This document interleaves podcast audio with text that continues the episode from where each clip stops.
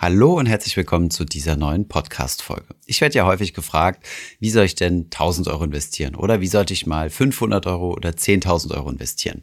Und die Antwort auf diese Frage ist eigentlich immer ziemlich ähnlich, nämlich es kommt natürlich immer auf deine eigene Risikotragfähigkeit und deine eigene Präferenz an und vielleicht auch wie lang dein Anlagehorizont ist und was so deine Anlageziele sind. Um das Ganze mal etwas konkreter zu machen, schauen wir uns in der heutigen Folge mal verschiedene Vermögensniveaus an und welche Risikoaufteilung denn da sinnvoll sein kann und über welche Anlageklassen man denn dann sein Geld streuen kann. Wir schauen uns einmal an, wie man 1000 Euro investieren könnte, 10.000, 100.000 oder eine Million. Das Ganze ist natürlich jetzt kein Anlageleitfaden, dass wenn du in diese Kategorie fällst, dass du dann genauso anlegen musst, sondern einfach nur mal ein Denkanstoß. Viel Spaß bei dieser Folge.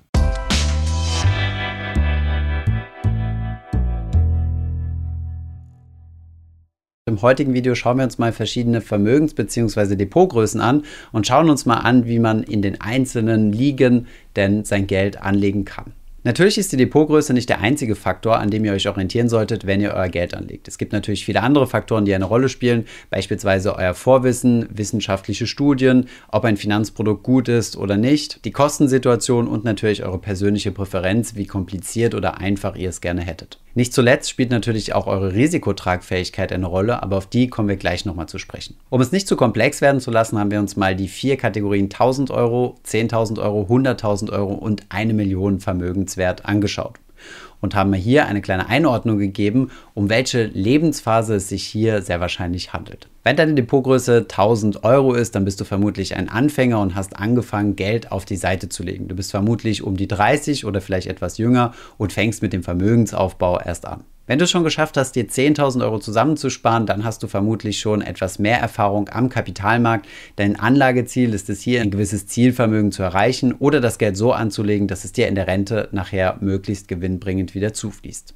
Bei 100.000 Euro befinden wir uns schon in einer etwas höheren Liga. Entweder hast du eine Möglichkeit gefunden, schnell an Geld zu kommen. Das bedeutet, entweder hast du einen sehr hohen Verdienst, bist unternehmerisch tätig oder hast etwas geerbt. Oder du bist schon im etwas fortgeschrittenen Lebensalter und konntest schon einiges auf die Seite legen und vielleicht sogar schon investieren. Einer der Hauptthemen, mit denen du dich sehr wahrscheinlich beschäftigen wirst oder in der Vergangenheit bereits beschäftigt hast, ist die große Frage kaufen oder mieten. Denn hiervon hängt natürlich ab, ob du dein Kapital langfristig auch wieder investieren wirst oder ob du das Geld als Eigenkapital Kapital in einen Immobilienkauf mit einfließen lässt. Möchtest du keine Immobilie erwerben, dann ist sehr wahrscheinlich dein Ziel, keine großen Verluste einzufahren und dein Vermögen weiterhin zu steigern. Wenn du die magische Millionenmarke durchbrochen hast, bist du entweder am Ende deiner Sparphase, das bedeutet, du wirst ja wahrscheinlich langsam auf die Rente zugehen, oder du hast eine Möglichkeit gefunden, wie im vorigen Beispiel schon, dir große Mittelzuflüsse zu ermöglichen, beispielsweise durch ein extrem hohes Einkommen als sehr, sehr gut verdienender Angestellter oder durch unternehmerische Tätigkeit, oder du hast das Ganze geerbt. Dein vorrangiges Ziel in dieser Vermögenskategorie und natürlich auch wenn du darüber liegst, wird es vermutlich sein, zunächst einmal Vermögen zu erhalten, also nicht alles durch eine mögliche große Spekulation zu verzocken und vielleicht auch noch deine Vermögenssituation ebenfalls zu mehren. Gleich werden wir uns anschauen, in welche Anlageklassen man bei welcher Depot- bzw. Vermögensgröße investieren kann. Vorher müssen wir aber darüber sprechen, wie viele Positionen man denn idealerweise in seinem Depot haben sollte. Klären wir zunächst einmal die Frage, ob man zu wenig Positionen haben kann, also zu wenig einzelne Wertpapiere. Und hier lautet die Antwort natürlich. Beim Investieren ist es natürlich wichtig, dass man diversifiziert. Das gilt genauso gut für 1000 Euro wie für eine Million. Weder den einen Betrag noch den anderen Betrag solltet ihr einfach in eine einzige Aktie investieren. Das wäre nämlich das stärkste Maß an Konzentration, was genau das Gegenteil der Diversifikation, also der Aufteilung in verschiedene Anlageklassen oder auch verschiedene Anlagewerte ist. Bei gewissen Finanzprodukten muss man aber reinschauen, denn diese sind von sich aus schon sehr diversifiziert. Beispielsweise ein breit gestreuter Welt-ETF hat mehrere hunderte bzw. tausend Aktien, die in diesem ETF enthalten sind und daher ist dieser stark diversifiziert und es reicht, wenn ihr eine einzige Position in eurem Portfolio habt, nämlich diesen breit gestreuten ETF. Wenn ihr lieber in einzelne Aktien investieren möchtet, da streiten sich die Geister, was die richtige Anzahl an einzelnen Aktien ist, um eine gewisse Diversifikation zu haben. Es gibt so eine Daumenregel, dass man ab 100 Aktien ganz gut diversifiziert ist. Allerdings ist die auch nicht allgemeingültig, denn ihr solltet natürlich darauf achten, dass ihr keine einzelnen Klumpenrisiken drin habt, wie beispielsweise nur in Aktien aus einem Land investiert oder nur in Aktien aus einer Branche, wie zum Beispiel alles auf Technologiewerte. Gerade bei kleineren Depots stellen wir immer wieder fest, dass hier extrem viele Wertpapiere im Depot drin sind. Daher stellt sich die Frage, gibt es eine maximale Anzahl an Positionen, die man im Portfolio haben sollte? Auch hier gibt es keinen absoluten Wert, wie viele Wertpapiere man unbedingt im Portfolio haben sollte. Wir kommen nachher bei den verschiedenen Depotgrößen nochmal auf Richtwerte. Aber es gibt drei Dinge, an denen du dich orientieren kannst. Zunächst einmal die Transaktionskosten. Je mehr Wertpapiere du im Depot hast, desto teurer kann das Ganze werden, wenn du mal dein Depot neu strukturieren möchtest oder in der Endsparphase deine Wertpapiere verkaufen willst. Zweitens, je mehr Positionen du hast, desto mehr Aufwand ist die Depotpflege natürlich. Beispielsweise beim Rebalancing oder um einen Überblick zu behalten und um zu verhindern, dass du verschiedene Wertpapiere hast, die sich vom Thema her überschneiden. Beispielsweise ein Technologie-ETF und dann noch ein ETF auf den Nasdaq. Das wären beides Werte, die sehr wahrscheinlich eine hohe Überschneidung haben bei Werten wie Apple, Amazon oder Facebook. Und der dritte Aspekt ist, du solltest immer noch fähig sein, dir einen Überblick zu verschaffen und dein Depot einfach strukturiert zu halten. Wenn du so viele Wertpapiere drin hast, dass du keinen Überblick mehr hast, dann hast du vermutlich zu viele Positionen. Gehen wir die einzelnen Punkte mal nacheinander durch. Gehen wir zunächst einmal auf die Transaktionskosten ein. Diese sind natürlich wichtig, denn je höher die Transaktionskosten sind, desto geringer ist natürlich auch deine Rendite. Machen wir hier mal ein kleines Beispiel. Wenn du ein Depot von 20.000 Euro hast und dort 20 Positionen drin, also jeweils 1.000 Euro auf ein einzelnes Wertpapier und davon ausgehst, dass du das gesamte Depot auflösen möchtest und eine einzelne Order 10 Euro kostet, dann kostet dich die gesamte Depotauflösung 200 Euro. Das entspricht einem Prozent von deinem gesamten Depotwert. Das sind so ungefähr die Depotführungsgebühren, die in der Vergangenheit noch vor ungefähr fünf oder sechs Jahren angefallen sind. Heute geht es über Neobroker nochmal deutlich günstiger. Da kostet eine solche Verkaufsorder gerade mal 1 Euro. Somit würden die Kosten dann gerade mal 20 Euro betragen und nur 0,1 Prozent von deinem Depotvolumen. Das sind Kosten, die vertretbar sind, von daher sind 20 Euro in dieser Depotgröße in Ordnung. Es geht aber nochmal deutlich günstiger. Hast du zum Beispiel ein 100.000 Euro Portfolio, was alles in einem einzigen ETF liegt, dann würde dich eine Verkaufsorder ebenfalls nur einen Euro kosten. Das wären bei 100.000 Euro Depotvolumen 0,001% Kosten. Hinzu kommt übrigens, je exotischer deine Wertpapiere sind, wenn du die zum Beispiel über irgendwelche Spezialbörsen kaufst, die du sonst über deutsche Börsen nicht bekommst, desto teurer sind natürlich die Abwicklungs- und Transaktionskosten.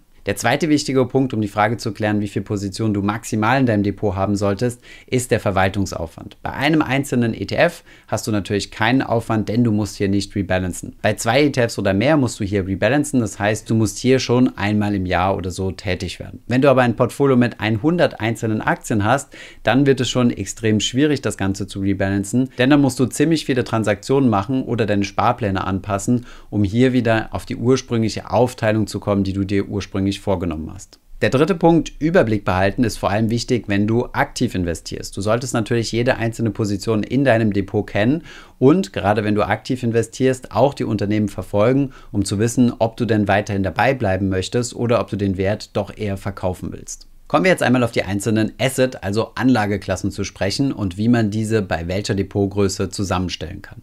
Nicht bei jedem Vermögen kannst du einfach in jede Assetklasse investieren. Zunächst einmal gibt es Anlageklassen, die sehr hohe Transaktionskosten haben. Also diese musst du mit berücksichtigen. Dann ist die Frage eines Klumpenrisikos. Möchtest du dir zum Beispiel eine Immobilie für mehrere hunderttausend Euro kaufen, dann bist du mit 1000 Euro Startkapital recht schlecht aufgestellt. Bei gewissen Anlageklassen gibt es Einstiegshürden. Es werden also nicht alle Investoren mit aufgenommen und es gibt auch hier ein Mindestvolumen, was man investieren muss. Und dann nicht zuletzt ist natürlich ganz maßgeblich deine Risikotragfähigkeit entscheidend und die schwankt natürlich auch mit deiner Depotgröße. Darauf kommen wir gleich genauer zu sprechen. Schauen wir uns die Depotgrößen an mit möglichen Anlagestrategien. Bei einer Depotgröße von 1000 Euro würde ich mich auf einen einzigen ETF beschränken. Hier macht es keinen Sinn, das Ganze zu streuen. Konzentriere dich lieber darauf, etwas mehr sparen zu können, um dann deine Depotgröße zu steigern. Versuchen hier Optimierung zu betreiben, indem du hier verschiedene ETFs miteinander mischt, ergibt in meinen Augen keinen Sinn. Ab einer Depotgröße von 10.000 Euro kannst du darüber nachdenken, in mehrere ETFs zu investieren. So kannst du dir zum Beispiel die einzelnen Regionen selbst zusammenstellen, um dir dein eigenes Weltportfolio aufzubauen. Für diejenigen unter euch, die unbedingt in Einzelaktien ebenfalls investieren möchten und sich ein sogenanntes Core Satellite Portfolio aufbauen möchten, die können dann ab dieser Depotgröße ebenfalls mit den ersten Einzelaktieninvestitionen loslegen. Ab einem Vermögensstand von 100.000 Euro hast du ebenfalls immer noch dein Weltportfolio, was du dir zusammengestellt hast. Vielleicht etwas mehr Einzelaktien, wenn dich unbedingt die Finger danach jucken. Und du kannst anfangen, die Assetklasse Immobilien mit aufzunehmen. Wenn du dir deinen Traum vom Eigenheim finanzieren möchtest oder als Vermieter aktiv werden möchtest, dann ist das die richtige Vermögensgröße, um langsam erste Erfahrungen zu sammeln. Unter einem Vermögenswert von 100.000 Euro ist das Klumpenrisiko bei einer Investition in Immobilien einfach noch zu groß. Bei einem Vermögensstand von einer Million und aufwärts ist im Immobilienbereich noch etwas mehr Luft und es kommt eine ganze neue Gruppe an Assetklassen dazu, die sogenannten alternativen Anlageklassen. In diese Kategorie zählen zum Beispiel auch riskante Investitionen in Startups. Gerade wenn ihr diesen Vermögensstand erreicht habt, habt ihr sicherlich etwas Expertise in einem gewissen Bereich entwickelt und vielleicht könnt ihr dort schon als Angel Investor aktiv werden. Es macht deswegen Sinn, erst ab dieser Vermögensgröße anzufangen, in Startups zu investieren, denn es handelt sich hierbei um Hochrisikoinvestitionen. Die Wahrscheinlichkeit, dass ein Startup pleite geht, ist vermutlich über 50 Prozent und deswegen musst du hier genug Kapital haben, um über mehrere Firmen streuen zu können. In der Kategorie der alternativen Anlageklassen gibt es aber noch jede Menge Anlagemöglichkeiten, die mal mehr oder mal weniger sinnvoll sind. Beispielsweise Beteiligung an Private Equity oder Hedgefonds. Außerdem kannst du dich auch an sogenannten geschlossenen Fonds beteiligen, auch wenn das in der Vergangenheit nie so eine gute Idee war. Achte allerdings darauf, wenn du in solche alternative Anlageklassen investierst, dass du dich zunächst einmal nicht von Gier treiben lässt und dass du dich nicht selbst überschätzt und denkst, dass du ein deutlich besserer Anleger bist, als du es tatsächlich bist. Vergiss nicht, selbst die größten Star-Fondsmanager dieser Welt schaffen es im großen statistischen Durchschnitt nicht besser als der Markt zu sein, also als ein durchschnittliches Weltportfolio. Grundsätzlich gilt, Anlageklassen, die sich für kleine Vermögen lohnen, also beispielsweise ETFs, in die man ab 1000 Euro investieren kann, die lohnen sich auch bei großen Vermögen. Allerdings ist es umgekehrt nicht der Fall. Also nur weil ihr in geschlossene Fonds investieren könnt, weil ihr viel Kapital habt, heißt es nicht, dass es grundsätzlich sinnvoll ist, in solche Anlageklassen zu investieren. Mit kleineren Depotgrößen würde ich da besonders die Finger von lassen. Beschäftigen wir uns jetzt mal mit dem Thema Risiko bei verschiedenen Portfoliogrößen. Um das für dich richtige Sicherheitsbedürfnis bzw. deine Risikotragfähigkeit einzuschätzen, gibt es zwei mögliche Herangehensweisen. Du kannst dir zunächst einmal mögliche Verlusten in absoluten Werten anschauen und einmal in relativen Werten im Vergleich zu deiner Depotgröße oder deinem Vermögen. Schauen wir uns zunächst einmal das Ganze in absoluten Zahlen an. Wenn du dir absolute Verluste anschaust, dann ist es so, dass du bei geringem Vermögen wenig zu verlieren hast und beim hohen Vermögen natürlich viel zu verlieren. Schauen wir uns hier mal die verschiedenen Depotgrößen an bei einem 50-prozentigen Einbruch. Das bedeutet, wir kommen in eine große Krise und der Depotwert halbiert sich. Dann ist das bei einem 1000 Euro Depot ein Verlust von 500 Euro. Wenn du gerade beruflich aktiv bist und ein Einkommen beziehst, wird es sehr wahrscheinlich nicht so schwierig für dich sein, diesen Verlust durch neue Sparraten auszugleichen. Dementsprechend ist dieser Verlust absolut gesehen keine so große Katastrophe. Anders sieht es aus bei 10.000 oder 100.000 Euro. Hier sind jeweils 5.000 bzw. 50.000 Euro weg. Diese Größenordnung kann man nur schwer mit einem normalen Einkommen wieder ausgleichen. Noch schlimmer ist es natürlich in absoluten Zahlen gemessen, wenn euer Verlust sich auf ein Depot von einer Million bezieht. Hier braucht es schon ein sehr, sehr hohes Einkommen, um das über das Einkommen wieder zu kompensieren. Wir halten fest, es gibt zwei Faktoren, einmal euer Vermögensstand und das Einkommen und in welcher Relation diese zueinander stehen. Dann gibt es aber noch die zweite Herangehensweise und ihr könnt das Ganze relativ betrachten, also als Prozentwert. Wenn ihr also einen gewissen Betrag verloren habt, dann ist es so, wenn ihr wenig Vermögen habt, dass dieser Betrag dann besonders schwerwiegend ist, prozentual gesehen, und wenn ihr ein sehr hohes Vermögen habt, dass das dann weniger ins Gewicht fällt. Also gilt hier die umgekehrte Logik, bei geringem Vermögen gibt es viel zu verlieren, bei hohem Vermögen relativ wenig. Wenn ihr also beispielsweise einen Verlust von 1000 Euro realisiert habt, dann ist das ein Totalverlust, wenn euer Portfolio gerade 1000 Euro groß ist. Das wäre zum Beispiel dann der Fall, wenn ihr alles auf eine einzelne Aktie gesetzt habt, die dann leider insolvent geht. Hättet ihr diese 1000 Euro bei einem 10.000 Euro Portfolio verloren, dann wären es immerhin trotzdem 10% Verlust im Gesamtportfolio. Bei 100.000 sind es gerade mal 1% und bei einer Million sogar nur 0,1%. Das unterstreicht wiederum, dass wir mit einem höheren Vermögen riskantere Wetten eingehen können, wie beispielsweise diese Startup-Finanzierung, über die ich eben gesprochen habe, weil der Totalverlust in einer einzelnen Position, die aber im Gesamtvermögen prozentual relativ wenig ausmacht, wenig ins Gewicht fällt. Dementsprechend lässt sich von der Risikotragfähigkeit her folgende Matrix zusammenstellen, die sich einmal nach eurem Vermögen richtet und einmal nach eurem Einkommen. Wenn beides gering ist, dann solltet ihr sehr, sehr risikolos investieren, denn Verluste können euch hart zu stehen kommen. Habt ihr ein hohes Vermögen, aber auch ein niedriges Einkommen, beispielsweise weil ihr geerbt habt, dann solltet ihr auch nicht zu risikoreich mit diesem Vermögen umgehen. Habt ihr ein hohes Einkommen und ein hohes Vermögen, könnt ihr Verluste relativ einfach wieder ausgleichen und da könnt ihr euch etwas mehr Risiko bei einzelnen Investitionen erlauben. Das Gesamtrisiko eures Gesamtportfolios solltet ihr immer noch möglichst gering halten. Habt ihr ein kleines Vermögen und ein hohes Einkommen, steht ihr sehr wahrscheinlich am Anfang eures Vermögensaufbaus. Hier würde ich zunächst einmal mit einem Weltportfolioaufbau anfangen und dann könnt ihr euch einzelne, etwas riskantere Anlagen erlauben, denn ihr könnt ja durch euer Gehalt gut potenzielle Verluste kompensieren. Kommen wir zum Abschluss jetzt noch zu einer Frage, die ich ebenfalls häufig gestellt bekomme, nämlich ab welchem Vermögen lohnt sich ein Vermögensverwalter oder ein Family Office oder ein Honorarberater? Also ab wann soll ich mich quasi beraten lassen? Grundsätzlich gibt es hier keine Größenordnung. Es gibt sehr reiche Menschen, die ihr komplettes Vermögen selbst verwalten und die auch ihr Vermögen relativ einfach strukturiert halten. Andere suchen sich auch ab 10.000 Euro schon einen Rat und lassen sich frühzeitig beraten, weil sie sich das Ganze selbst nicht zutrauen. Was spricht also für einen Berater und was dagegen? Zunächst einmal spricht für den Berater, dass man jemanden zur Seite hat, mit dem man die eigene individuelle Situation besprechen kann. Das, was man im Internet oder auf Blogs oder hier auf Videobeiträgen wie von uns sehr schwer tun kann. Vermögensverwalter lohnen sich natürlich bei komplexeren finanziellen Situationen, was vermutlich ab einer Größenordnung von einer Million aufwärts der Fall sein wird. Vermutlich habt ihr dann kein einfaches ETF-Portfolio mehr, sondern eine deutlich komplexere Struktur, beispielsweise mit einem Immobilienportfolio. Vielleicht habt ihr auch Immobilien oder andere Anlageklassen im Ausland oder diverse aktive oder stille unternehmerische Beteiligung, Startup-Investments oder andere Dinge. Hier kann es sich lohnen, sich beraten zu lassen, da es hier vielleicht Optimierungspotenzial gibt. Gerade im Bereich des Vermögenserhalt, das bedeutet, wenn es euch gar nicht mehr darum geht, große Renditen zu erwirtschaften, sondern ihr für weitere Generationen das Vermögen erhalten wollt, sollte man sich auch juristisch beraten lassen, wie man das idealerweise macht. Eine Buchempfehlung zu diesem Thema findet ihr unten in der Beschreibung. Was natürlich gegen Berater spricht, ist, dass bei gewissen Beratertypen Interessenskonflikte bestehen. Das heißt, hier möchte man euch was verkaufen oder es können Kosten anfallen, die sich natürlich erst ab einer gewissen Depotgröße lohnen.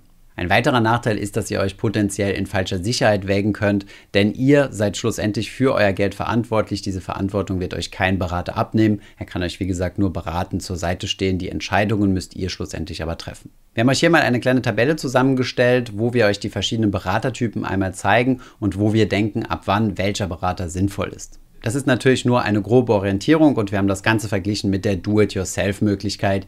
Die habt ihr natürlich immer, also ihr könnt euch immer selbst um euer Portfolio kümmern. Die einfachste Möglichkeit, geführt zu werden, ist über einen sogenannten Robo-Advisor.